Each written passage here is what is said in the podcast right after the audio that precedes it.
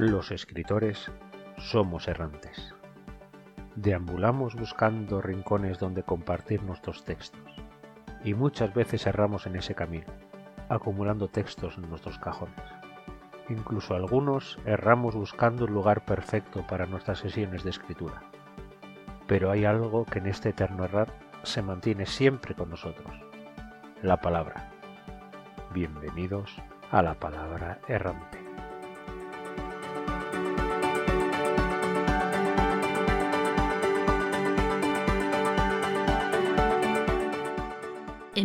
En mayo del 2020, cuando ya había pasado medio año desde el NaNoWriMo, se me ocurrió desafiar a un grupo de escritoras en ciernes y les propuse participar en un podcast. Les faltó tiempo para apuntarse al bombardeo. No solo apoyaron mi idea, sino que se animaron de tal manera que al cabo de poco, más de dos meses, el tiempo necesario para ponernos de acuerdo, abrir redes y descubrir cómo se hacía esto del podcasting, salía el primer capítulo de La palabra errante. Era un capítulo de introducción, de despegue en sentido figurado y en sentido literal. Allí tratamos cómo podíamos enfrentarnos a la hoja en blanco a través de una retaíla de ejercicios extraídos del libro de Gianni Rodari, Gramática de la Fantasía. Acabamos revelando si creíamos más en la inspiración, en la rutina o si la musa nos tenía que pillar trabajando. Sí, sí, trabajando, pero ¿por dónde empezamos? Estábamos más perdidas que Adán en el Día de la Madre, Necesitábamos a alguien que no fuera Elsa de Frozen que nos dijera cómo soltar la gran obra literaria, o no, que llevábamos dentro. Una persona que conociera este mundillo literario, una escritora, bloguera, divulgadora a la que le encantaran los gatitos y además estuviera dispuesta a explicarnos la diferencia entre escritor de mapa y de brújula. Podía ser solo Alicia Pérez Gil. Así que le hicimos la entrevista y la declaramos nuestra madrina. La cosa no se quedó allí. Los palabristas errantes, junto a Alicia, empezamos a tramar lo que sería el reto Un libro en 90 días. Pero ahora no voy a hacer spoiler porque esto pasó en diciembre, en septiembre, perdón. Como era el primer año, todavía no teníamos vacaciones. Total, en plena pandemia tampoco íbamos a salir mucho. Por lo que continuamos el verano leyendo en casa cómo acabar con la escritura de las mujeres de Joanna Rus. Y luego expresamos nuestra opinión en los dos capítulos siguientes, Palabras ignoradas y mujeres en la literatura, porque en uno no cabía toda nuestra indignación y la protesta ante el maltrato que había recibido tantas autoras. Para que se nos pasara el enfado, ¿quién mejor que Miki y Mano, podcasteros experimentados de uno de los programas más escuchados para escritoras, 30 teclas por hora? Nos aconsejaron podcasts, canales de YouTube para aprender la escritura o simplemente para pasarlo bien escribiendo. En septiembre empieza el curso escolar y con MJ Moreno, que acababa de conseguir su campaña de crowdfunding, hablamos de distintas formas de publicar o autopublicar. A finales de septiembre, cuando quedan solo tres meses para el NaNoWriMo y a partir de la rutina de entrenamiento para escritores en ciernes y su autora Alicia Pérez Gil, montamos el reto, un libro en 90 días, para tener nuestro primer borrador listo. La lluvia de ideas, la planificación y el trabajo de los personajes lo llevamos más o menos bien. Y ahora nos tocaría escribir. Para que nadie se queje de que no sabe cómo llevar a cabo su primer borrador, montamos un programa con Ana Sainz y un pedazo de entrevista internacional con el señor Vivisco, Andrea Fecomandi, en el que hablamos de herramientas digitales. Que conste que no se nombra PowerPoint en todo el programa. Empieza el nano, y como fue gracias a esto que nos conocimos, no podemos no dedicarle un programa al NaNoWriMo, en el que contamos nuestra experiencia, manías, que tenemos muchas, y trucos para superar el nano. Como siempre se nos quedan cosas en el tintero. Volvimos a hablar de herramientas indispensables que ayudan a los escritores. Ya no el momento de escribir, sino para formatear textos, anotar ideas y organizarse en general. En este capítulo tampoco hablamos del PowerPoint.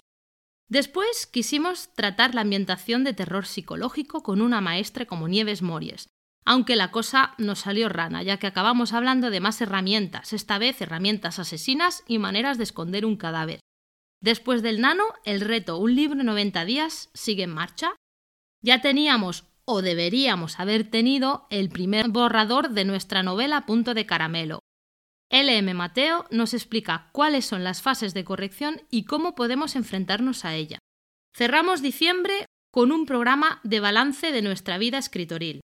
¿Hemos conseguido los objetivos que nos habíamos propuesto? ¿O tendremos que dejarlo para el próximo año? En octubre planificamos, en noviembre con el nano la escribimos, después la primera corrección, ahora ya en enero toca pasarlo a los lectores beta.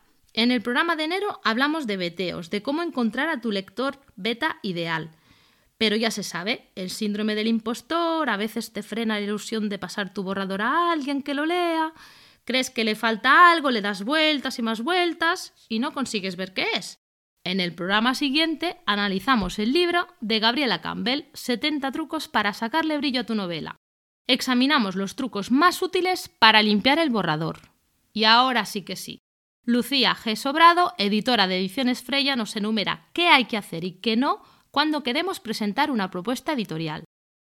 Por San Valentín invitamos a Nana Literaria y Libertad Delgado y nos hablan de amor, de romanticismo, de erotismo, y nos echamos muchas risas para variar. En marzo vuelve nuestra madrina Alicia.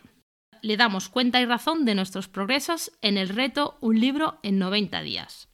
Carmen Moreno, editora y directora de Cazador, antes Cazador de Ratas, poeta, autora y muchas cosas más, viene a vernos porque queremos saber sobre la función social de las editoriales, pero como siempre nos vamos por los cerros y acabamos hablando de muchas otras cosas como la importancia del networking, Cogimos la ocasión y en el siguiente capítulo invitamos a MJ Moreno y Adela Brack como ejemplo de dos autoras que han sabido crear una red de contactos de formas muy diferentes a través de Twitch, Instagram, Facebook, Clubhouse. Bueno, no voy a enumerarlas todas. Si queréis saber, escuchad el capítulo.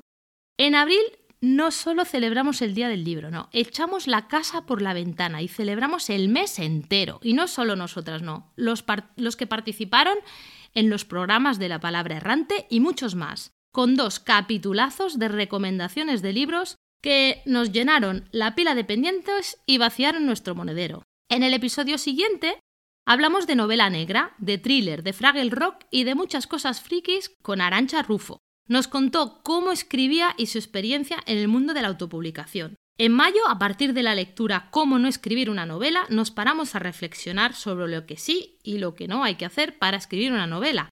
Y no solo para escribirla, también cosas que no nos gusta encontrar en los libros que leemos. Hablamos de principios, finales, personajes, world building e incluso flatulencias en el Quijote. Si es que no conseguimos ceñirnos al tema, ni si nos invitaban a todas a sangría. Y hablando de sangrías, que tampoco estaría mal ahora mismo una fresquita. Otro tipo de sangrías, de las que nos habló David Generoso en el programa de maquetación, en el que se nos da consejos para poder mandar nuestros escritos a un profesional de la maquetación y se prohíbe el uso de PowerPoint para escribir novelas, por si todavía no te habías enterado. Luego volvemos a tener a Libertad Delgado como invitada, esta vez con Mar Hernández, aunque siempre nos hayan dicho que no debemos juzgar un libro por su cubierta. Todas lo hacemos. Estas dos ilustradoras nos explican cómo es su profesión, cómo captan también la esencia de las novelas y es que seguro que tendrá que ver que además de ser ilustradoras, también escriben. Como a nosotras nos gusta mucho leer y sobre todo leer de escritura, aprovechamos el libro de César Mallorquí, recién publicado por Molpe Editorial, y reflexionamos sobre nuestra escritura, proceso, inspiración Todas esas cosas que hemos ido aprendiendo a lo largo de este año. El último capítulo, Marta Baonza y Miguel Conté nos descubren el mágico mundo de la ficción sonora y los audiolibros, porque a nosotros nos gusta leer, nos gusta escribir, como os habréis dado cuenta, nos gusta hablar, quizá demasiado, pero lo que también nos gusta mucho es escuchar. Y ya hemos llegado al final de la temporada. Después de un año sin tregua, nos merecemos unas vacaciones. Ahora ya por contrato nos tocan. Para cargar pilas y volver con muchas más ideas. Así que no os perdáis este capítulo en el que no solo echaremos la vista atrás y haremos un Remember When, sino que os vamos a anunciar novedades de cara a la próxima temporada. Y es que ya lo hice bien yo fichando estas mozas que no hay quien las pare. Buenos días, buenas tardes, buenas noches, Aritz, ¿qué tal? Hola, buenos días, buenas tardes, buenas noches. Antes que nada, oye, eso del contrato, que como soy el chico el único que no ha firmado el contrato así, o porque yo no tengo vacaciones, aquí no me pagan nada. Bueno, luego hablamos en fuera de antena, ¿vale? Vale, vale, vale.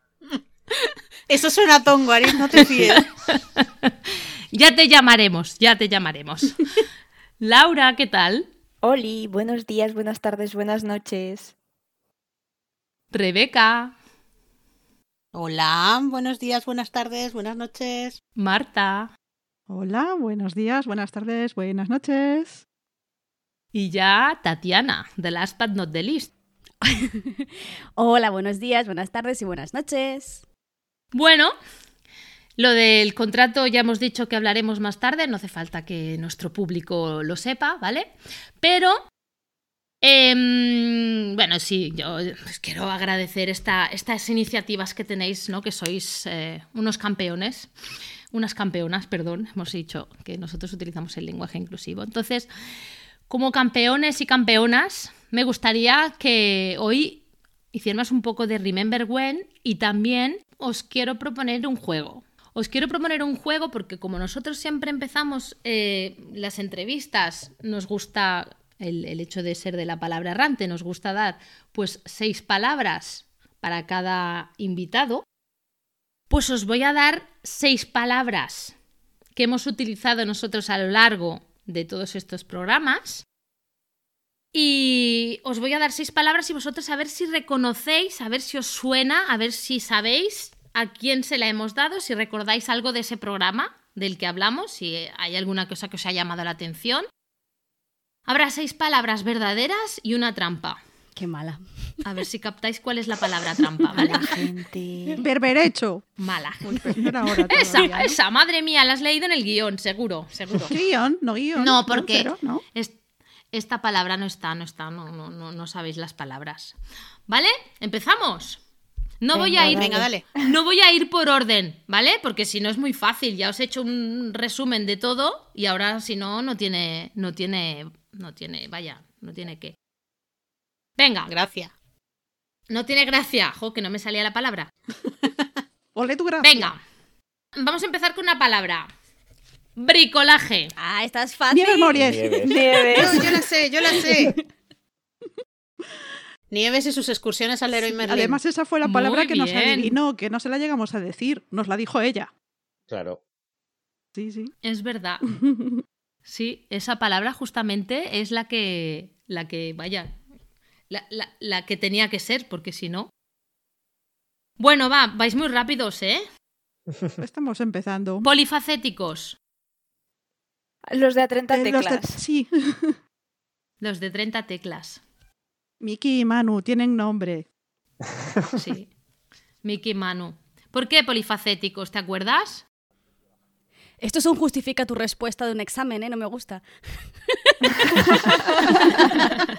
¿No los pones tú? Sí. Vale, sé que no vais a justificar. Bueno, pues nada. Penosio. Hombre, el de libertad, el de, el de romántica, sí, sí. Luego hablaremos, ¿no? Un poquito de, de cada capítulo, o sea, no de cada, pero de sí de cada uno que hable de... Bueno, os voy a hacer otro jueguecito, y os voy a preguntar cositas y luego ya vamos a... Sandría. Ah, ese ya lo sé yo. Esa, esa fue cuando vinieron MJ y Adela para hablar de, de networking. Era la, porque es el- la bebida perfecta para, para el Celsius. Pero esa no era palabra. Esa es la palabra trampa. Como buena palabra. Ah, esa era la palabra trampa. Esa Pero no se habló. le- Sí, pero Esa no era se la le dijo a palabra nadie. trampa. Que si tú No. hasta en el título apareció. Claro, se le aplicó Está en al el título, pero no en Claro. la descripción. Muy bien, Marta, tienes un punto. Arich, nada, este año no va a haber contrato, lo siento. La has cagado. Monse, tú...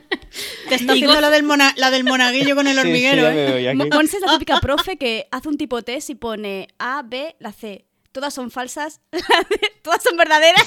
Sí, tipo eso. Sí, sí, sí, sí. Qué maldad.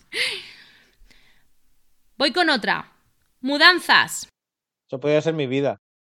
Este año, pero no. Ay, recuerdo Ah, un capítulo, también- pero también no es verdad. la invitada. Me pasa lo mismo. Sí, que era alguien que había viajado mucho. Ah, Mar. Lidia. Mar Hernández. Mar Mar, Hernández. Mar, Mar, Mar Ah, Me han Hernández. quitado el punto. Ay, el punto se lo das a Aritz, pero el contrato de momento Ya, no hablamos de eso. Tómalo. ¿Tuyo es mío o no? Otra. Ya la penúltima, ¿eh? Psicópata. Eh, Ostras, esta ni idea. es. Esta debe ser- eh, Está complicada. No, está. Está. ah, Pues claro, lo primero que piensas es en Nieves, pero no, No. Nieves no es. No, no, no, no, no. Arancha Rufo. ¡Arancha! Arancha Rufo. sí. Muy bien. Sí, señor. Sí, señor. Vale. Ya estábamos por las seis hecho la trampa. Pues nos queda solo la última. Friki. Arancha. También era Arancha. Vale, sí, Arancha. pero friki de los videojuegos, Ese era el Miguel. último capítulo. Miguel. Miguel Ese Conde, también, sí. Miguel, sí. Y, y de hecho, casi casi todos los invitados tienen un poquito de friquismo, ¿eh? Eso te iba a decir yo. Sí. ¿Tienen o tenemos? Tenemos, Tenemos, tenemos, tenemos. Sí, pero yo no soy invitada, pero Ya, sí, ¿y sí. qué? Pero. Yo re- creo que Pero sí. todo lo bueno se pega. Lo bueno se pega, lo bueno Claro. se pega. Pues sí. Muy bien, veo que habéis estudiado muchísimo. Sí, señores. Sí, señoras. Sa- Señor- ¿Sabes qué pasa, Monse? Que, que es que estábamos aquí. Mirando, mirando las palabras. Vale. Ay, ay, yo sigo siendo el mismo tonto. El tonto que no mira las palabras. El tonto que no tiene contrato. No, que estábamos aquí cuando grabamos los programas. Claro. Bueno, algunas no. Bueno, algunas no, Pero pero, oyes Bueno, después, pero luego lo- tampoco. lo habéis escuchado. Que por cierto es una gozada que el último programa podamos decir todas. Sí. ya ves. Sí, sí, eso es verdad. Se tiene que agradecer. Bueno, pues nada, como estoy de jueguecitos, vamos a empezar otro. Oye, Monse está juguetona. Hoy estoy juguetona yo, sí. Eres la mascota hoy, el gatito. Hoy soy yo el gatito, sí, sí. Mira, quería hacer, quería hacer otra cosa, pero al final no, no, no, no he podido. Pero iba, quería, quería, quería saber si sabíais todos los nombres de, los, de las mascotas de los, de los invitados, pero he dicho, bueno, va, no. ¡Ostras! Una sí, venga, os voy a pedir esta, a ver si la sabéis. Ludo. Carmen Moreno. Muy bien. ¿Y no era un gato? Era un perro. ¿Era? Un perro, mm. era un perro. Era un perro. Muy bien. Oye, Marta, estás aquí campeona total. Yo solo me acuerdo del, del nombre del gato de Nana. ¿Gato? Que se llama Minerva Es verdad. Sí, es verdad, pero lo de Harry Potter. Sí, sí, sí. Sí, sí, sí, sí. tiene una. Eran Lily y Minerva, ¿no? Lily, Minerva. Lily Potter, es verdad, sí. sí. A ver, ahora quería hacer el, el juego, más que nada porque para evitar esas, como normalmente los padres, ¿no? O, o los profesores, ¿no? Que pedimos a los adolescentes, ¿qué tal te ha ido el día? Bien. ¿Y qué has hecho? Nada. Vale, pues lo mismo, ¿no? No, no puedo pediros directamente cuál es el programa que más os ha gustado y todo eso, ¿no? Vamos a hacerlo así de una manera, os voy a preguntar cositas y a ver si me vais, me vais mm, diciendo, pues, lo que, vaya, lo que os pregunto y no es así como, ¿te gustó? Sí, porque, mm, porque sí, ¿vale? Me tenéis que dar Entonces te, te motivos. decimos lo que nos preguntas, ¿no? O sea, si dices te gustó, te decimos te gustó. ¿Te gustó? Sí, Vale. pero me tienes que decir por qué razón Que te trolean, Monse, que te trolean. Venga, de los libros que hemos leído, decidme, ¿cuál ha sido un descubrimiento? La dama y el bandolero. Mm. Justifica tu respuesta. Rebeca. Justifica tu respuesta. Eh, Escuchad el capítulo. Sí. Claro, claro. Sí, sí. Glúteos como planetas en colisión. Sí, sí, sí. Y con eso, o sea, es, es que esa frase resume, resume toda la novela. ¿Y vosotras? Pues No sé. mm, el de Gianni Rodari, porque yo de este señor no había leído absolutamente nada, pero tenía referencias. Creo que me venían de un- una asignatura que tenía de didáctica. Y no sabía realmente cómo era el hombre. Y cuando hicimos esa lectura, él en ese libro se revelaba, manifestaba posturas y formas de ver la vida y por eso fue un descubrimiento, porque no era solo de esto trata este libro, no, es que también estaba él en ese libro. ¿Te ha ayudado a, a descubrir la obra de Gianni Rodari? ¿Has leído algo más a partir de ese libro? No, no he leído nada más, pero sí que he hablado con alguien acerca de sus obras y de su trabajo. Venga, ¿alguien más? A mí me marcó, pero para reafirmarme todavía más y para cabrarme todavía más, el de John Arras. Esa, Mm. esa. Me sirvió para reafirmarme también. más en todo el movimiento que estoy intentando también acompañar Sí. y cabrearme todavía más al darme cuenta que un, un libro escrito hace no sé cuántos años podía ser escrito ahora En los y, 80. 80, y sí. más o menos estamos parecidos. Sí. Es que no, no hemos avanzado prácticamente Mm. nada. Porque hace poco, leyendo ciertas, bueno, y tampoco, leyendo ciertos comentarios sobre humoristas mujeres, Uf. te das cuenta Ah. que son los mismos comentarios que salían en el libro de John Sí. Lo mismo, sí. Sí que sí se es verdad. identifican las fases todas de la negación por esto, por lo otro, por lo otro.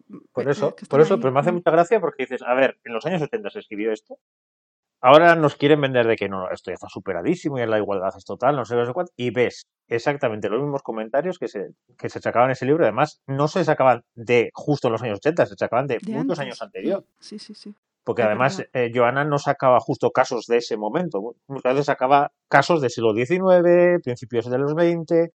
Y dices, ¿y cómo puede ser que esas mismas excusas ahora están funcionando- funcionando exactamente lo mismo para hacer exactamente lo mismo?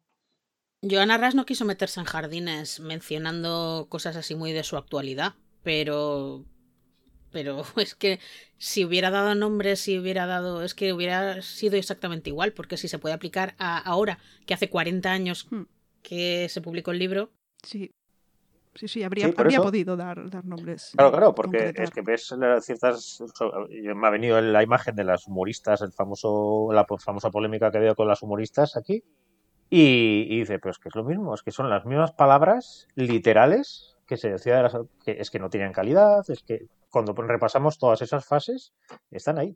Es que habla como un hombre. Fue la enfermedad. Ahora estamos en la fase de no tienen calidad, eh, etcétera, etcétera. Hmm.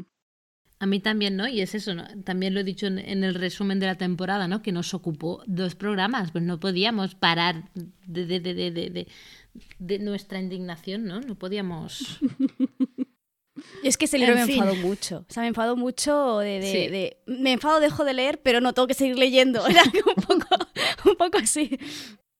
Es bueno que tiene eso, que sigue, Sí. Sí. sigue, no lo abandonas. Sí. Y te vas retroalimentando en la, rabia y me cago en la leche. Te fermentas en tu propia bilis. Sí, sí, sí. Que por cierto, a los que nos estéis escuchando, si no lo habéis leído, leedlo, veréis, veréis. Sí, porque lo que comentaba antes, creo que Marta, todo el proceso que explica desde la primera fase, el primer capítulo, de luego no, eso nombre no, tiene que no puede ser, no ha escrito ella, luego se está loca, luego no sé qué, todas las fases que se, se ven tan claras, ven tan claras, y podemos poner tantos ejemplos de, de gente que se haya dicho eso de ellas. A, a mí me, encanta, es la- bueno, me encanta, ya me entendéis. El argumento de, no, es que la obra se escribió sola. Es decir, Sí, Es buenísimo ese. Magia. Yo no sé cómo alguien llega a ese Magia razonamiento, pero sí, se escribe sola. Con mala fe, ya te lo explica Vino el libro. un enanito, te levantaste una mañana y estaba allí. Ya. Pero es que todos estos argumentos son los mismos que se utilizan en algo tan moderno como los videojuegos, Sí, es verdad. por ejemplo. Para levantar ampollas, para, ¿sabes qué? Y vi... Sí, es verdad, ahora hay, una comunidad mm, un poquito con olor a sebo que mm, habla así de las mujeres en los en el mundillo del videojuego. Pues mira, ese es otro mundo que podemos tocar en la próxima temporada, traer gente del mundo del videojuego para hablar de la narración de videojuegos. Y- Mira, aquí le lanzamos eso, la, la idea a Mar, que está metida, ya que trabaja, lleva Mm, trabajando mira. un montón de Mm. años en videojuegos. Y sí, porque hemos hablado muchas veces de ese tema. Sí. Eh, hubo polémica, creo que fue el año pasado o hace dos años también en el Celsius con ese tema. Así que yo creo que daría para mucho.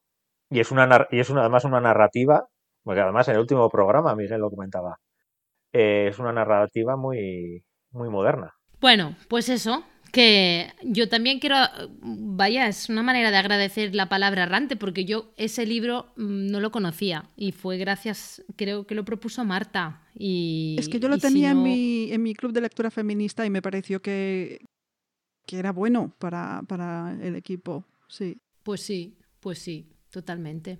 Bueno, venga, pasamos de libros a herramientas. ¿Hay alguna que ha cambiado de las que hemos citado a lo largo del programa? No de PowerPoint, ya eso ha quedado claro. ¿Hay alguna que ha No cambiado? puedo decir que ahora escribo en PowerPoint. Entonces, No, no se puede, Jolín, no se puede. No, nos, dejó, nos lo dejó muy claro David Generoso, no que nos no dan se puede. permiso. Vaya por Dios. Pero si No. es la verdad, no es verdad. Si es la verdad, no es verdad. No es verdad. Bueno, venga, de las, de las herramientas que se han citado a lo largo de los capítulos que nos han propuesto nos- no solo los invitados durante la parte de, de herramientas, porque hay otros invitados que también nos han hablado de... de, de, eh, pues que no quiero repetir herramientas, pero voy a repetir herramientas de construcción de mundos, de personajes, de escritura. ¿Hay alguna que antes no utilizabais y gracias a este maravilloso programa ahora En mi caso sí. Yo tengo que agradecerle a Rebeca, justamente, porque ahora uso eWriter. Me cansé de esperar que de, a Scrivener que sacara, que ya lo ha sacado, Scrivener ya tiene Sí. la versión Nos han escuchado. Y eso es gracias a la palabra errante a también. Laura, ¿eh? sobre todo, la no- de no lo dudéis. Dame la versión 3. Yo ahora uso la versión 3 de Scrivener porque por fin la han sacado. Pues tenemos que hacer otro capítulo para que nos cuentes cuáles son las ventajas y las desventajas, ¿no? Lo que ha cambiado. Pues por ahora no he encontrado ventajas porque todavía no las he usado, solamente desventajas. Pu- Pues bien, bien. Oye, ¿y el eWri- el eWriter, em, en, o sea, lo puedes descargar en un tablet? sí, pero cuesta, Sí. ¿no? Creo. Sí. Versión de pago. sí. Ah, vale, pero no, pero no Son un dos iPad. Bueno, euros, pero a ver, A ver, de pago. Son, sí, son sí, tres, una o cuatro. Pero tiene que ser Android o porque en iPad creo que no se puede, que no se puede. En iPad no lo sé. No lo sé, no lo tengo claro. Creo que tenían una versión beta para, para iOS, pero no lo tengo yo muy claro. Mm, mm. Básicamente es lo mismo que Scrivener, pero gratis. Entonces ya, a mí ya me dije, perfecto. Soy catalana, así que ¡Yujú! Aritz no, Aritz ya lo conocía. Él fue uno de Sí, los que sí, no, pero yo sigo con el Scrivener, además ahora con la nueva versión. Yo también estoy buscando las, las ventajas y, y, y a ver que si ha merecido tanto la pena. La espera, porque cuando, cuando se descargó fue, Dios mío, esto es mejor que cuando, iba a decir cuando actualizan el Windows, pero no es un buen ejemplo. No. Y no, la verdad es que he probado otros, pero me sigo quedando más que nada porque eh, muchas cosas de las que tenía ya estaban empezadas en Scrivener y todo, es que ahora cambiar todo, no. Pero veremos. Eh, el Writer sí lo planteé, eh, Vivisco también me planteé ver un poquitito, a ver qué tal. Pero A por mí me ahora preguntó sigo quedando. cosas que yo no sabía y dije, tú no. Espera. ¿Y Laura? Yo es que soy un animal de costumbres. Yo sigo con mi Scrivener ahora en el 3, que por ahora lo único que he visto es que el generador de nombres de la versión 3 es una puta mierda. Cuando quiero generar nombres me voy al anterior. Estupendo. Y, y nada, yo sigo usando Scrivener, Canvas y Pinterest porque son mis cositas. yo, he des- yo he descubierto Canva gracias a Laura. Mm. Canva, dame el pro. Eso tú pide, tú pide que funcionar, funciona. Lo que me encantaría es que Laura, después de la guerra que ha dado con la versión 3, la dijera, no, me he pasado al Writer. Imagínate. ¿Te imaginas? Tampoco me extrañaría, ¿eh? Podría hacerlo. Bueno, y de Pinterest y Canvas y todo eso, de redes sociales, ¿qué habéis aprendido que antes no sabíais? Bueno, además que ahora ya podéis, ¿no? Con eh, ya estamos todas en Clubhouse. Sí. Que no lo he usado casi, pero Estoy sí. en Clubhouse y no le Yo tampoco. Yo tampoco. Yo me, lo he yo me usado. metí en una, en una de MJ, pero se me hacía muy raro porque la gente decía, ¿qué? ¿Tienes algo que decir? Y no había chat. Y yo pensando, ¿esperan que hable por micro? Y me salí. Porque me dio vergüenza. Es que tienes que levantar la mano. Claro, esa es la idea. A mí, si me dan esta aplicación para, para testearla, le fallo usabilidad. Sus testers no, evidentemente, pero yo sí. Ah, pues, ah, claro, hay una, Mm. si yo dibujo una mano, es que yo no sabía. Esa le tienes que. Yo no, no he probado, de hecho, porque es que cuando escucho estoy haciendo otras cosas, no, no puedo hacer todo a la vez. Sí, el problema que tengo es que eh, lo poco que lo he utilizado, eh, lo utilizo como un podcast más. Lo tengo de fondo ahí Claro. y voy Mm. haciendo cosas. Entonces no, no, he, no he todavía pillado el truco de participar y hablar. y Que la idea, como concepto, me gusta mucho, me encanta, pero Es que somos de otra generación. Entonces yo también lo escucho y luego me dicen, ¿y tú, Monse, dices algo? Y yo, ¡ay, por favor! ¡Está hablando conmigo! Y me quedo como que sí. Yo soy más de podcast, así, escucho, escucho, escucho. eh, Sí. eso es un poco como Twitch también, ¿no? Que tienes la interacción con las otras personas. En ese sentido, se le parece. Sí, pero Twitch es distinto porque tiene chat. No, no, no tienes que poner la cámara para hablar con el otro. La plataforma es completamente diferente y una Claro. funciona y otra para gustos. Se supone que lo que quiere hacer este programa es igualar a todo el mundo, que no haya un protagonista y luego los demás le comentan, sino que sea algo más Mm, Una conversación, sí. abierto. Bueno, a ver qué sacan los demás, que a lo mejor Telegram nos pone algo chuli ahí también. Yo lo que sí he investigado mucho este año ha sido. Bueno, he decidido las redes que quiero utilizar y las que no, porque hay 37 millones y me hice una, una técnica que, os recomiendo, que es hacerte tarjetas de visita. Porque como ahí tienes que poner qué eres y, dónde te, te tienen que encontrar y así tienes que tomar decisiones. Claro, porque esto no voy a responder. Si me mandas un mensaje aquí, no le hago caso. Claro, no. claro. y Decía, a ver, si yo voy a poner Instagram, digo. ¿para qué? Pero si me, cada vez que quiero poner una foto, digo, "Uy, ¿qué poner un fondo, poner no sé qué, poner filtros, eh, uf, deja, deja. Y al final ya, entonces he estado investigando mucho Twitch y, y YouTube. Tengo muy claro que eh, Telegram, uy, Tele- Telegram para hablar con todo el mundo y así sí, pero sobre todo eh, Twitter, Twitch y YouTube son los que más eh, he manejado y los que me siento más cómodo. Y yo creo que hay mu- todavía muchas cosas por hacer. Como escritores, yo creo que las redes sociales eh, tiene que pasar la fase esa de que es obligatorio estar a me apetece estar porque lo, me lo paso bien. Porque Sí, Mucha yo ahora gente se pone estoy así. probando para pasármelo bien TikTok, pero no sé cuánto voy a durar porque hacer un vídeo de 20 segundos me lleva una hora. Es que ese, ese es Yo el por problema. eso... sí. La pérdida Yo de por eso tiempo. Instagram no lo uso, porque ahora Instagram solo te valora los vídeos y me da mucha pereza, no tengo tanta creatividad de ese, de ese estilo de creatividad para poder hacerlo bien. Yo lo que sí que he descubierto es em, Twitch. Yo estoy viciadísima a las tardes, ah, me pongo a blo- bloques de escritura, con Roberto sobre todo, y es una tontería, pero me hace escribir. O sea, antes a lo mejor no, antes a lo mejor no lo hacía, estaba jugando a los Sims, pues ahora estoy escribiendo con Roberto. vamos a decir Roberto Sí, Caldera. Roberto Caldera, ¿verdad? Sí. Más productivo. Sí.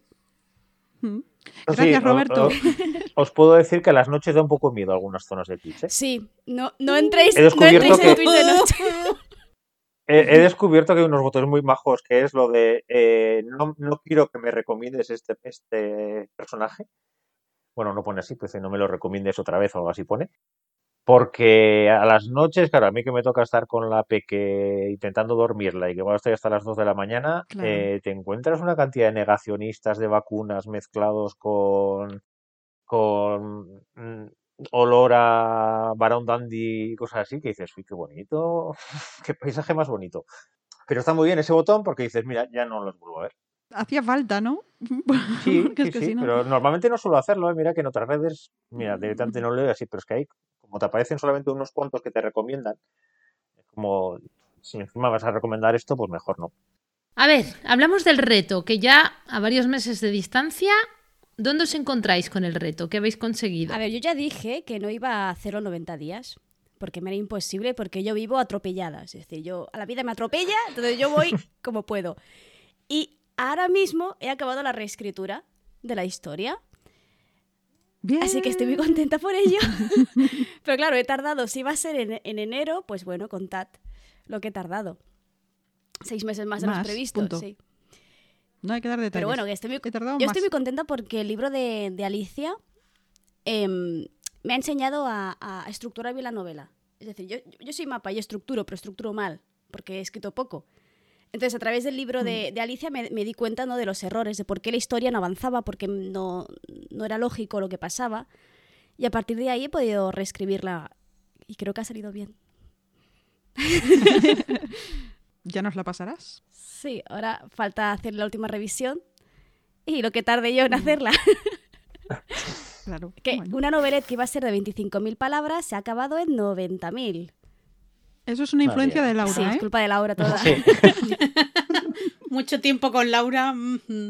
¿Sabéis este, bueno, en Los Simpson cuando sale el cono este de que atrae Bart a los niños hacia Sí. su hiperactividad? Sí. Lo mismo, pero con alargar las historias. No, yo, yo la tengo eh, guardada en el cajón, reposando, mientras estoy con otras cosas. Eh, pues pásala también. No, pero está guardada porque no está acabada. Está en fase cajón. Sí, está en fase cajón porque llegué a un punto que me estaba gustando mucho, pero no sabía si, si cortarla y, conver- y se- convertir en esa novelette que decíamos o tirar un poquito más. Y dije, voy a esperar un poco. Porque me conozco, me empiezo a enrollar, me empiezo a enrollar, me empiezo a enrollar y digo, no, igual merece la pena esperar un poquito y ver si, si de verdad la idea que tenía al principio de novelette, porque tenía bastante bien estructurada, si merece la pena alargarla o, o es porque estoy acostumbrado a escribir algo más largo y, y se me hace raro escribir corto. Es buena idea esperar un poco. Si la vuelves a coger y te sigue ahí diciendo "Mm, quiero más, quiero más, es que le hace falta. Pero Sí, si porque no- además en el mundo que estoy construyendo, como mi idea es meter eh, ya varios proyectos de novelas y novelettes, entonces me da esa flexibilidad para decir, mira, quiero que sea novelette, quiero que sea novela, me es un poco igual. Lo que pasa es que lo que no quiero es que, que pase, como a veces suele pasar, que ves novelas que ves que claramente que eran novelettes alargadas porque, porque sí, Ya, claro, y que claro. hubiera ganado mucho más co- convertida en lo que era, en lo que era una novelette. Entonces, como estaba en ese punto de decisión, dije, mira, la voy a dejar un poco en el cajón, dentro de un tiempo la leeré, lo que tengo escrito, y, y tomaré la decisión. Y dársela a un beta. Que te diga el beta cómo lo ve. Lo que pasa es que como no está todavía escrito Mm, el final, porque de- estaba en ese punto en el que no sabía si para un lado o para otro, eh, Puedes dije, escribir bueno. los dos y, y- y ver. sí, lo que pasa es que como el poco tiempo que tengo, si me pongo a escribir una novela y una novelette de lo mismo, voy a acabar, lo, bueno, A cero. decir loco, Tarumbilla. más de lo que estoy, pero bueno. A cero. Entonces quiero eso, quiero que pase un poquito el tiempo, retomarla y ver si me sigue gustando esa idea como estaba de novelette o si me pide el cuerpo a convertirla en novela. Eso es una cosa que también hemos dicho un montón de veces, que hace falta un reposo de vez en cuando. No, no solo antes de la corrección, a veces también es en el medio del proceso. Aunque no estés escribiendo, sigues siendo escritor o escritora. No, no, y escribir yo sigo escribiendo, yo no sé, tengo varios proyectos ya empezados, o sea que lo que pasa es que voy saltando. Tengo uno ya más o menos casi, eh, bueno, casi acabado, el otro sí, esta novelette, tengo otra novelette estructurada y es como, mm, a ver, ¿por dónde voy ahora? Ay, yo no puedo, ¿eh?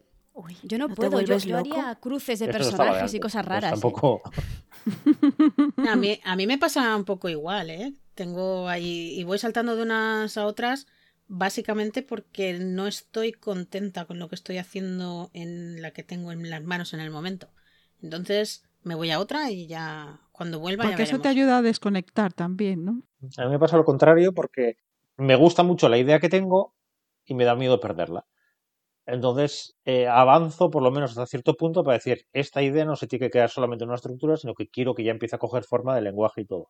O, o otro proyecto que tengo, que estoy en un punto en el que dos historias se estaban entrecruzando y llega un punto en el que convergen las dos. Y mientras estructuro esa parte de converger las dos, digo, pues mira, pues mientras tanto estoy haciendo otra cosa. Luego publicaré 10 a la vez y ya está. Por mí Me perfecto. haré millonario. Por mí perfecto.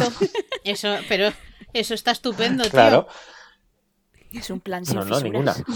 ¿Cuántos proyectos tienes acabado? Ninguno. Sin fisuras. Pero eso es ahora, en el futuro ya, un montón. No, acabado tengo uno. que son historias ambientadas en el mismo universo, ¿no? Entiendo.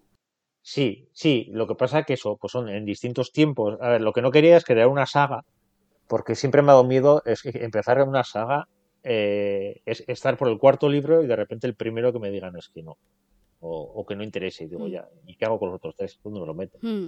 con lo que, me, con lo que me cuesta coger tiempo para poder escribir. Y porque hay una cosa que me gusta mucho y es historias independientes, pero que personajes de una historia pueden entrar en Hmm. otras. A mí me gusta eso Sí. También. que las historias por separado se puedan entender, pero la gente que se ha metido en ese universo y que le gusta esa historia Hmm. pueda coger referencias y puntos de, de otras historias sin tener que leerse todas. O si se lee todas, que pueda entender todos los guiños que se hagan en las novelas. Y eso es un poco lo que estoy creando. Entonces hay distintos tiempos, hay distintas... Claro, es- es Complicado, fantasía ¿eh? urbana, sí, fantasía urbana hoy en día, pero salto un poquito al pasado, un poquito al presente, en todo el mundo. Entonces, pues claro, geográficamente están muy separados también, pero luego la idea es que vayan convergiendo un poquitito hacia un punto más o menos común. Suena muy bien. Sí. Sí, sí. Bueno, hemos hablado, ahora estabas diciendo de publicar y tal. Bueno, esto ya llegará, pero mm, a propósito de publicar, después de conocer los diferentes tipos de publicación, autopublicación, crowdfunding, etcétera, ¿estabais, os ha cambiado vuestra opinión? ¿Queríais ir hacia un lado y vais a ir a por otro? Laura, no hables tú porque ya lo tienes allí.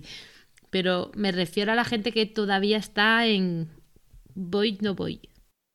A mí me queda básicamente igual. Yo lo que pensaba es primero intentar editoriales y si eso falla, pues te buscas la vida ya, ¿no? Si quieres autopublicar, autopublicas o y ahí ya la vía es que depende de hay que verse en la situación para ver si haces un crowdfunding o no o cómo vas.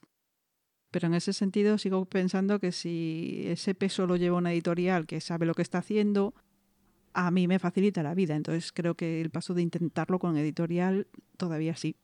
Em, yo le he perdido el miedo a las editoriales. Después de conocer a un par de Mm. Para mí eran como algo totalmente inalcanzable. Era, "Mm, voy a enviar un correo y no me van a ni a leer. Y ahora, ahora digo, Mm. anda, si son humanos. Entonces, como que también son personas. Entonces, em, me, me ha quitado el miedo de poder enviarlo a editoriales. Y obviamente, el, a ver, yo seguramente tiraría para editorial, pues porque no tendría ni tiempo ni, ni energía suficiente para llevar lo que es un crowdfunding, que eso es horrible, o una autopublicación. Al menos de momento. Pero no lo descarto tampoco, ¿eh? O sea, es... Claro, yo, yo es que ya no lo descartaba antes tampoco, simplemente pues explorar ese terreno primero. Gracias Carmen y gracias Lucía por venir al programa. Aquí ya tenemos a una que ha perdido ese miedo. Sí, y también el hecho de conocer eh, a Lucía y a Carmen, que da la posibilidad también a los que vivimos fuera de que al menos lo probemos, que antes era una cosa que decías, imposible, si vives fuera, bueno, ni- es que en las, en las mismas convocatorias ya te pone que no te presentes, pero gracias a ellas, pues al menos eso sabemos que se puede hacer, ¿no? Una cosa solo. Eh, no, eh, lo que sí es verdad que también estar en todo este mundillo metido de, ya de hablar con editores, con, con escritoras, con todo, también tiene su parte mala, que te vas encontrando la parte oscura de, de la literatura. Y te vas contando, te vas encontrando historias, eh, novelas atrapadas en editoriales que no puedan salir de ahí. Mm. Entonces, eh, te da cierta De manera. eso, de eso tenemos que hablar, Sí. ¿eh? La- para la Nos queda temporada que pendiente hablar de viene. editoriales pirata y cosas raras. mm, Sí, sí, pero no solamente piratas, sino alguna que se ha quedado la novela encerrada por algo. Entonces, te da cierto miedo. Y yo lo que sí tenía claro ahora es que no iba a mandar a no sé cuántas editoriales para que a ver si alguna me dice que sí. Quería elegir elegir, sí, sí, sí. tres o cuatro, como mucho, y probar ahí. Si encajan, perfecto. Si no encajan, pues intentaré. A ver, si me dicen que no encaja porque es una mierda de novela, pues entonces eh, autoeditar tampoco tiene mucho sentido. Pero, pero si es por, por otras cosas, Mm, eh, entonces seguramente autopublicaría. Pero sí, el primer intento de, de editorial, a las editoriales que me gusta lo que hacen, mm, claro. pues digo, "Jo, pues, como me gusta lo que hacen, me encantaría que, que mi libro estuviera ahí. No tanto como decir, mira, quiero que lo publique una editorial y, y lanzo, como suele haber gente que lanza 37 editoriales, un email además que a veces se los olvida hasta poner la copia oculta, y mando a todas a la vez y a ver si alguna me dice que sí. No, a mí es que eso ya me da muchísimo trabajo porque lo mismo con los currículums a la hora de buscar trabajo. Yo personalizo, investigo la empresa primero. Entonces es muchísimo trabajo enviarla a una que ni siquiera comulgo con su filosofía o que ¿para qué? ¿Para qué hago eso? No, no, no, no. No, tiene que ser algo que, que a mí me guste. Que luego resulta que de otra manera, bueno, pues te das contra el muro. Es que si lo mandas en plan correo masivo es porque te da un poco Sí, igual claro, donde vaya a parar. Claro, te da igual y a mí no. Entonces, Claro. Yo, de todas maneras, en este tema, como lo veo de momento lejano, sí, también. mm. ¿sabes? Cuando llegue el momento ya me, me lo plantearé. De momento os veo. Yo lejano no, porque ya he mandado a las tres que había pensado. ¡Ahí! Eso lo, eso lo tenías No creo que callado. para cuando salga este programa haya respuesta, o sea que... O sea que Sí, hay nervios. Muchísimos. El dar el, al enviar fue como, eh, no. no, que seguro que me falta algo. Y dije, no, mira, hay que mandarlo ya sí o sí. Sí, tienes que hacer Luego habrá claro, mil cambios, seguro. Sí, sí, O sí. sea, si va a haber mil cambios y la corrección y todo eso, me es igual. Si no, no lo acabarías eso, nunca, pero le he dado llevo tantas vueltas a esta novela que dije, tengo que mandarla, Claro. que si no, imposible. Deja que te digan que no. O que Sí, sí, sí, quiero sí, o sea, es tiene más. que ser que no, que te lo digan. Claro, Sí. o que te digan por qué, Sí. así tú Con- sabes con por un dónde poco de trabajar. suerte te dicen exactamente muy bien. No, no, es que es más, en una de las editoriales tengo confianza y les he dicho, os mando esta novela porque me encantaría por, por vuestra filosofía y porque os conozco, pero quiero una lectura crítica de la novela. Y si hay mucho para cambiar, que me lo digáis sin ninguna cortapisa, sin miedo a decir, oye, no vamos, que hay, que hay confianza, precisamente por eso. Si hay confianza, quiero que me digas si merece o no merece la pena. Claro. Porque yo no quiero estar peleando por una novela que no merece la pena. Claro. ¿No merece la pena? Pues se guarda en un cajón y empieza otra. Siguiente. Ujú. Claro que sí. Es una buena filosofía, tío. Mm, Y también lo que te ha ayudado. O sea, que luego si empiezas otra, igualmente esta te habrá ayudado Claro. a llegar a la otra. Claro. No, no, me ha ayudado claro. muchísimo. Esta novela me ha ayudado muchísimo y me lo paso pipa escribiéndola. Aunque nunca la lea nadie más. Cualquier relatito que tengamos metido en un cajón nos, ha- nos ayuda a subir un poquito más. Sí, sí, sí. Totalmente de acuerdo. Y ayudar, ayudar. Entre los capítulos que hemos visto, que hemos, que hemos hecho de novela negra, romántica, terror, eh, no sé, muchas veces yo, por ejemplo, suelo leer siempre el mismo tipo, el mismo género de literario, ¿no? El hecho de haber participado en capítulos con, con géneros que no es en tu el que te sientes más cómodo, ¿os ha ayudado a echaros al vacío con otros géneros? ¿Eh, Rebeca? A ver, a mí eh, sí que me ayudó mucho el, el- capítulo de romántica. Yo, eh, bueno, pues me imagino que el- quien nos escuche eh, normalmente ya lo sabrá. Yo la romántica no era para nada un género que a mí me atrajera en absoluto. Era más bien mi némesis. Ni me salen, ni me atraen, ni me... No, no. Y sin embargo, eh, cuando nos enfrentamos al capítulo de romántica y tuvimos que leer dos novelas, una de cada, de cada autora, y me encontré, porque claro, todo lo que había leído hasta el momento debía de ser eh, muy setentero, porque era simplemente mm, cuatro escenas de sexo más o menos duro e, hiladas con alfileres casi para montar una novela, muchas tienen argumento cero pelotero. Y, y eso me daba un repelús, unas historias machistas y sin sentido y bueno, no. Sin embargo, estas dos novelas, eh, La Dama del Bandolero de Libertad y Fragmentos del Corazón de Nana, eh, son tan diferentes a lo que había leído ya hasta el momento que me descubrieron me descubrieron un mundo nuevo, ¿sabes? Un que no me no voy a ser lectora de romántica porque no, no es realmente de los géneros que más me llaman la atención, pero ya no me provoca el rechazo que me que tenía, por ejemplo. Eh, me sigue dando yuyu eh, las novelas de folleteo porque no les veo mucho, ¿no? Pero bueno, ahí estamos. He probado a, leer otras cosas, de, sobre todo de, de juvenil, romántica paranormal, juvenil, ahí, y hay mucho truño, pero hay cositas que se pueden se pueden salvar. Y bueno, ¿A alguien más le ha pasado? A mí también, que yo era, a ver, antirromántica, o sea, no iba ahí diciendo, no, romántica no. Había leído alguna cosa y tal. Y tampoco me tiraba mucho, pero sí, La Dama y el Bandolero me gustó muchísimo. Y, y ahora Es estoy un poquito más como más abierta a leer según qué cosa. Por- más que nada también que, no sé, hay, romántica que no, que ahora, ¿eh? Antes sí que era tipo, eh, ¿cómo se llama? Corintellado, ¿no? Era romántica, folleteo y tal. Eh, Ahora, en la novela romántica eh, cabe también, pues, ciencia ficción, cabe thriller, cabe de todo. Cabe, mm, o sea, es como un poquito más, abarca un poquito más, ¿no?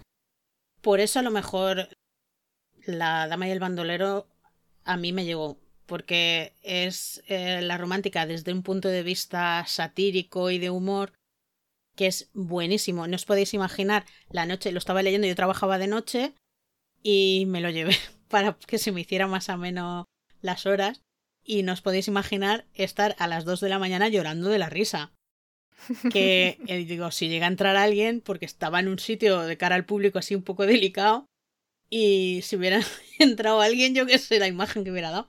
Pero es que hay escenas en el libro que son espectaculares, por favor. Por eso, Es que. por eso a Libertad Delgado la llamamos, una de las palabras era manipuladora de clichés. Pero total. Totalmente, total. totalmente. Ya hemos dicho antes que hay una frase que define el tono de todo el libro, que es el de las nalgas que parecen dos planetas en colisión. pues así todo y es, es genial.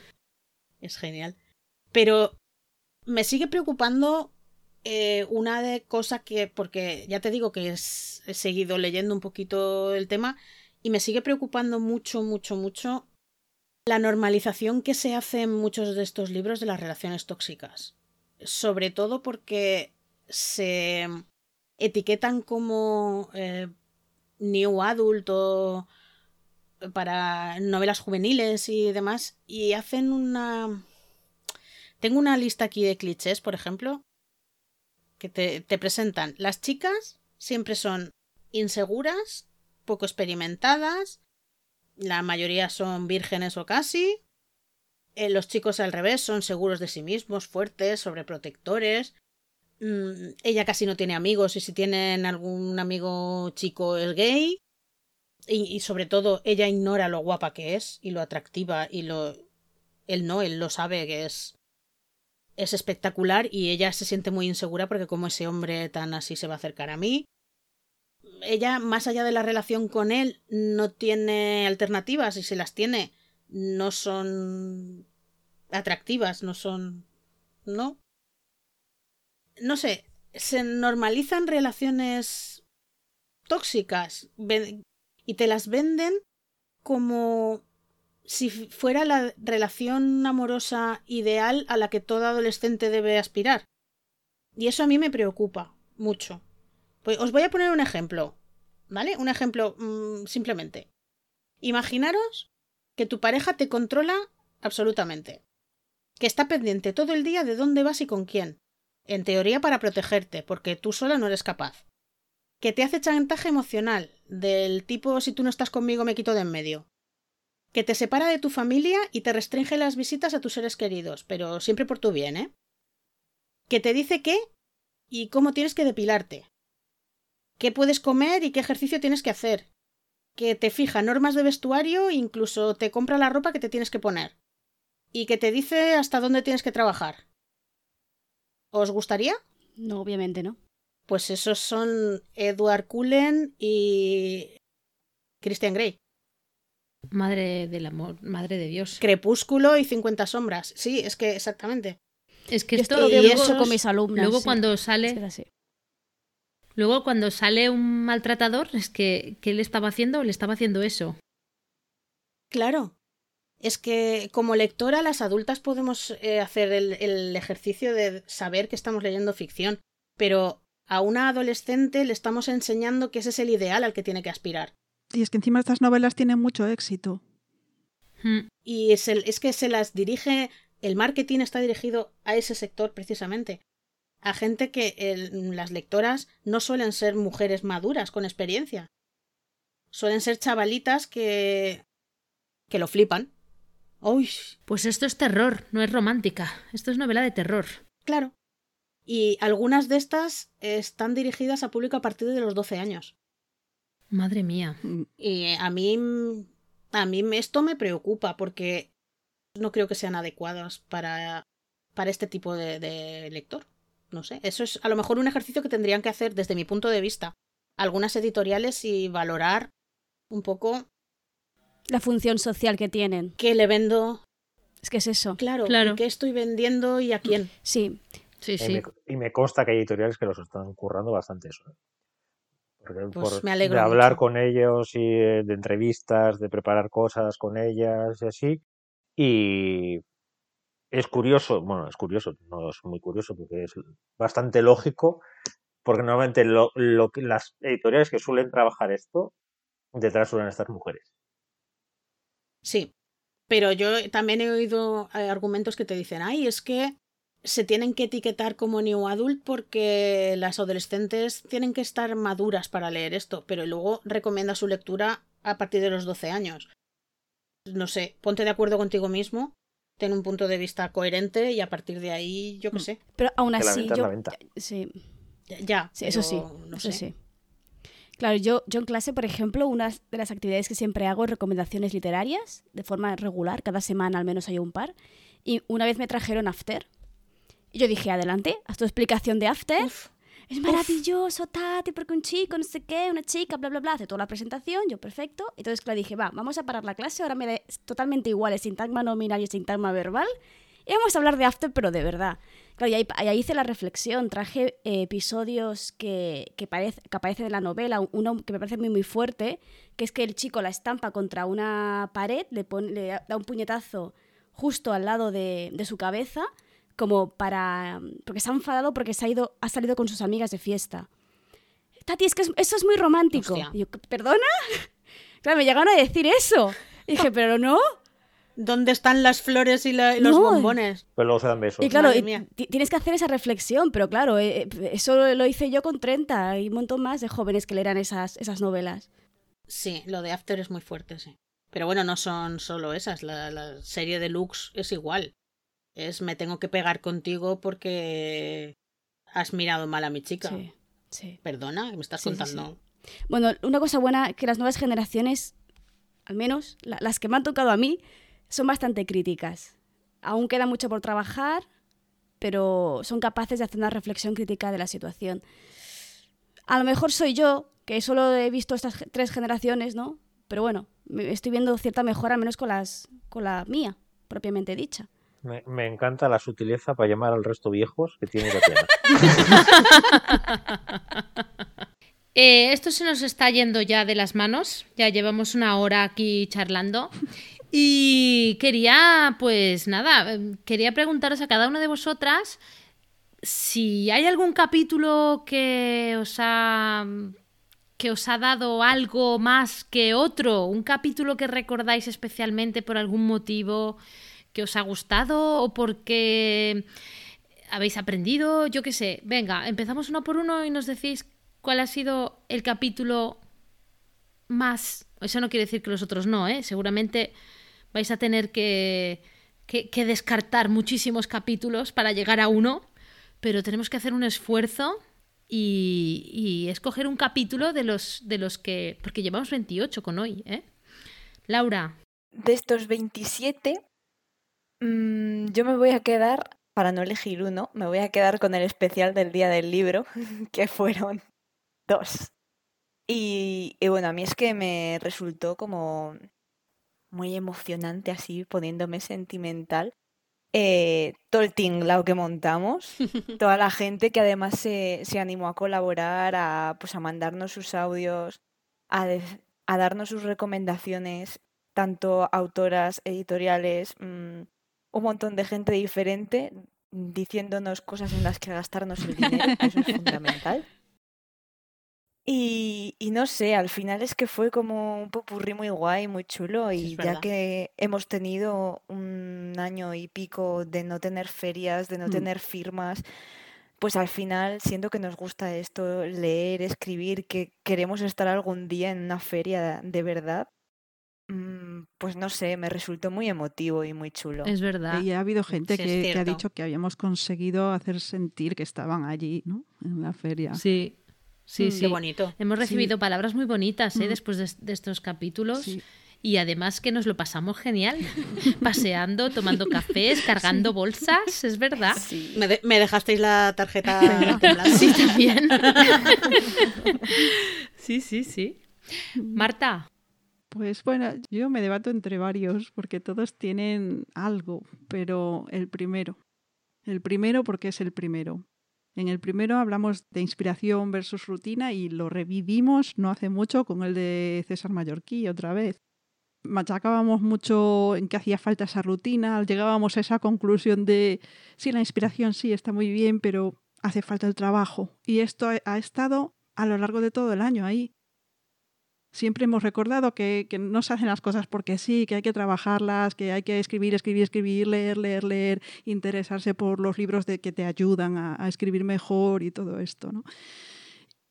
Y bueno, que estábamos muy nerviositas cuando empezamos, no sabíamos lo que, lo que estábamos haciendo, saltamos ahí de una manera, no sé, fue todo muy, muy rápido, fue algo espontáneo y, y no sé, le tengo así un cariño especial al comienzo porque desató todo esto. ¿Os acordáis que, que además teníamos pensadas secciones muy concretas y que había que ir a cada paso? Fíjate, al Sí. final, cómo, cómo el propio podcast sí. adquiere su propio ritmo y su personalidad, ¿no? Da igual lo que tú quieras. es verdad.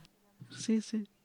Éramos jóvenes y No sabíamos no sabíamos lo que hacíamos y creíamos que podíamos hacer un capítulo de menos. Es verdad. Es verdad. Fíjate. Ese, fíjate, ese capítulo tenía una sección, el contar de palabras que hablábamos de cómo teníamos nuestros proyectos, no sé qué, no sé cuántos. Tenía la sección del reto, que propusimos lo de la caperucita y el helicóptero y no sé qué. Tenía la sección de la lectura del libro. Bueno, ese capítulo tenía 20.000 secciones que ahora intentas hacer eso y es que nos sale un capítulo por sección. O dos. Pues sí, pues sí. Una barbaridad. Pero sí, sí, eso fue... Pero sí, si nos oímos al principio y nos oímos ahora, eh, al principio estamos como allí, como, "Ah, mm, ¿puedo hablar, decir yo lo que quiero deciros? ¿No? Eh, Siempre, no sé, nos sentíamos como, como un poco nerviosas. Ahora estamos mucho más cómodas. Es una cosa que se nota, yo creo. a mí si me da oye- un poco sí. nerviosa a veces también, ¿eh? Todavía. Bueno, pero vale, pero, pero No ya es no es lo del principio que decías, No. ay, a ver si voy a decir algo que luego no sé. Y dices, sí, que, sí, estamos cómodas, hablamos, charlamos. Y, y la cuestión es que, vaya, nos, nos, Ya no nos asusta decir Ya barbaridades. no nos asusta. Total, Ya total. Queremos Oy, oy, oy, oy. total tranquilidad, queremos transmitir nuestro punto de vista, no, no sentar cátedra y, y ya está. Y ya está. Y ya está. ¿Y tú, Tatiana?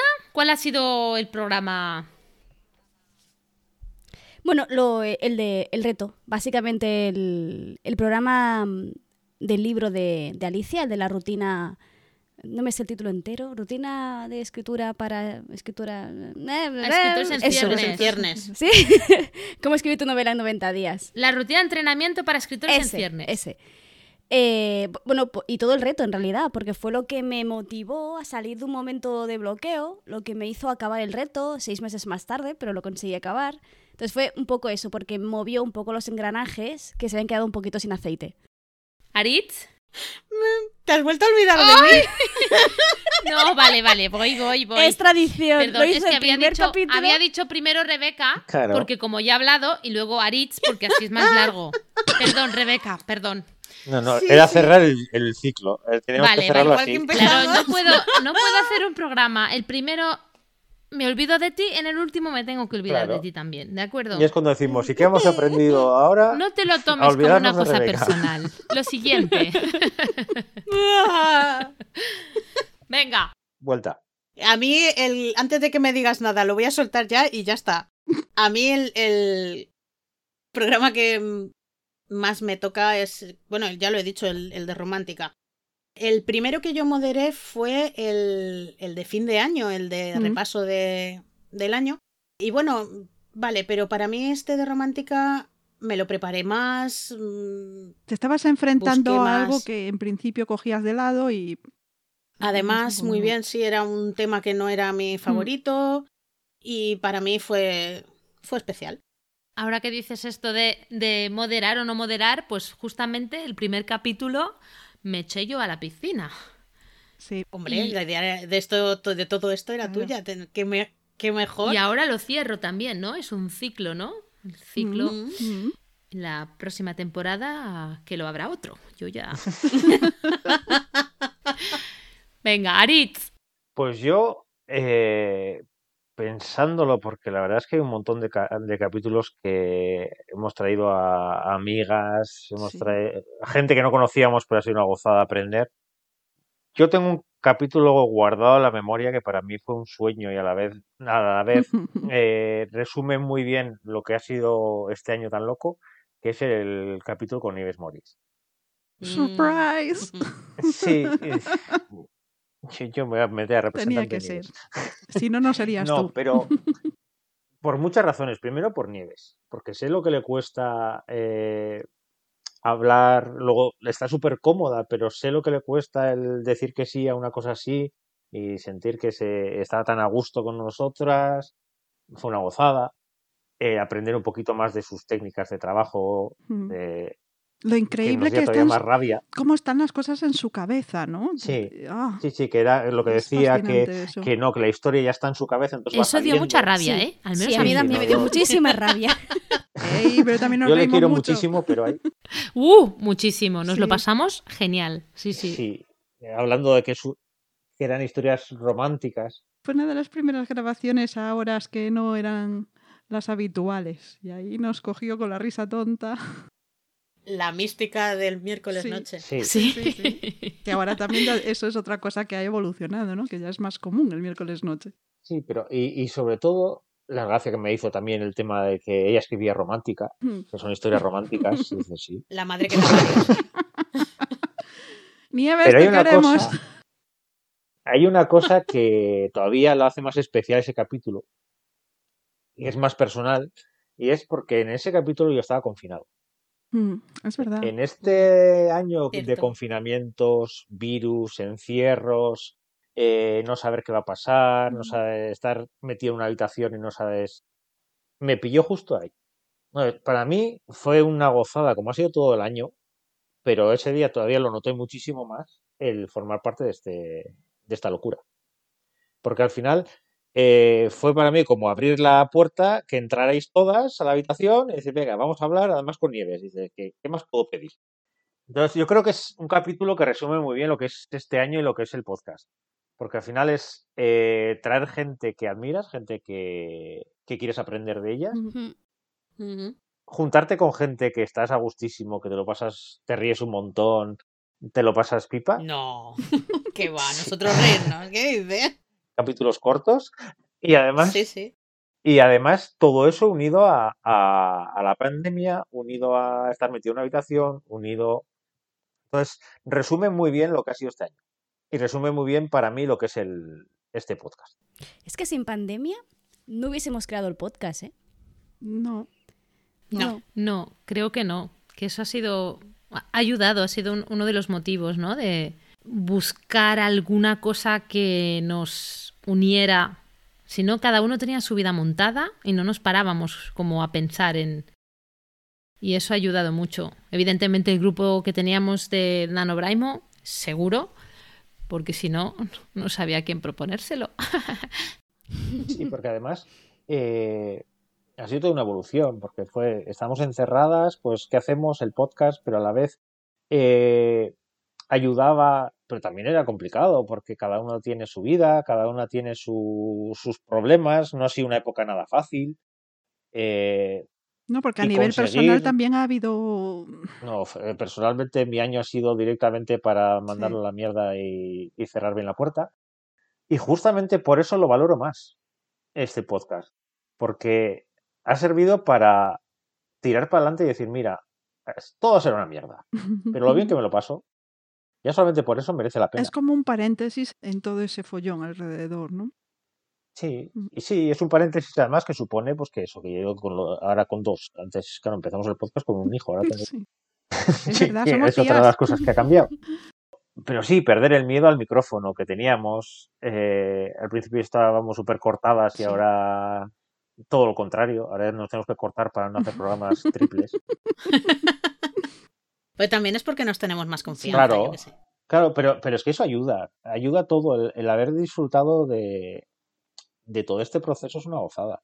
Porque al final, eh, no sé, yo creo que este año hubiera sido muy, muy diferente sin el podcast. Eso lo tengo muy claro. Y a mí me ha servido muchísimo. Ya sabéis la mierda de año que ha sido, en muchos sentidos. Y desde luego ha sido para mí una liberación. Además que ha sido buscar un grupo de apoyo, un grupo Sí. con el que, bueno, es que estamos, el, el grupo que tenemos está todo el día con mensajes nuevos, que hay días que te despistas y dices, hostia, espérate, ciento y pico, ¿qué ha pasado? sí, sí. Bueno, pues Aritz, yo creo que después de lo que nos has dicho tú, que eso sí que es un buen resumen de- del podcast y del año que hemos vivido. ¿Y Laura tiene alguna novedad que anunciarnos? Vale, hemos organizado, bueno, pensado en organizar una convocatoria de relatos, así para aprovechar el verano, que no se pierda la costumbre de escribir. Y bueno, será nada, elegiremos, pues lo, ya que somos seis y que siempre hacemos lo de las seis palabras, elegiremos los seis relatos que más nos gusten a todos. Y, bueno, lo prepararemos para una pequeña antología que publicaremos de forma gratuita, bueno, con pago social en, en Lectu para que lo pueda leer cualquiera. Y os dejaremos todas las bases completas en un post en nuestro blog de la palabra errante. Y la clave para estos relatos será que tendrá que contener dos palabras, palabra y errante. Y esa es más o menos toda la limitación, las limitaciones de, de extensión y las fechas para la recepción las tendréis escritas en, en el post, así que os animamos a, a pasaros por ahí y a participar, por supuesto. Monse, que estás muteada. Pues muy bien, ya veía yo Aritz que estaba. Pues muy bien, Laura, muchísimas gracias. Ya nos has, nos has enunciado, ¿no? Supongo que la fecha será, si no me equivoco, será hacia el 15 de septiembre, que será más o menos cuando empezaremos con la nueva temporada.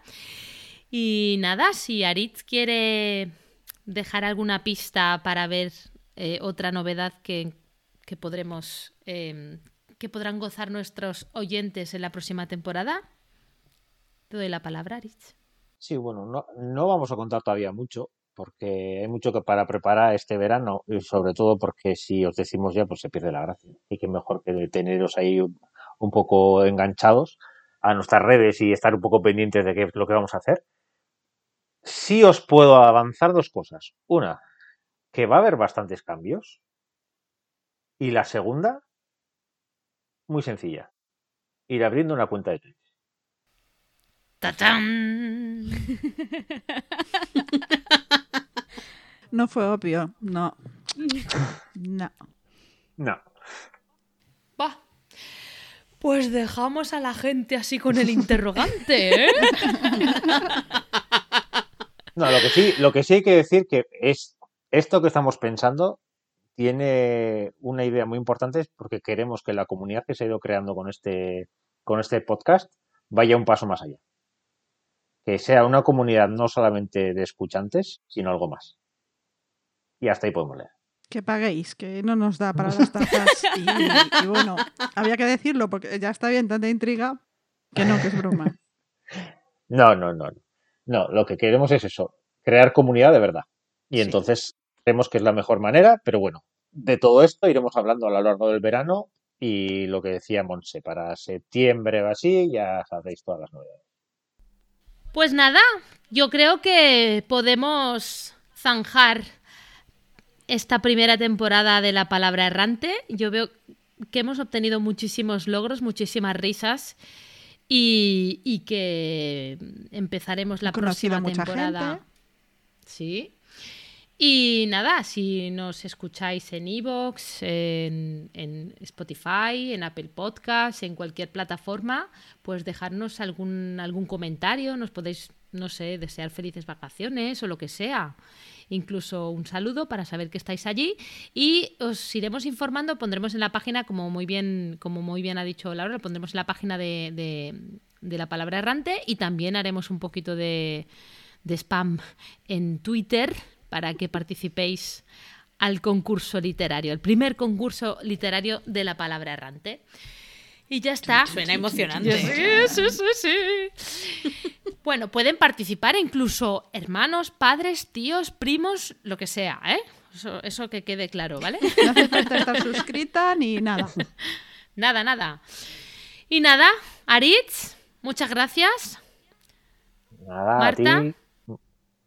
Muchos de nada. Muchas de nada.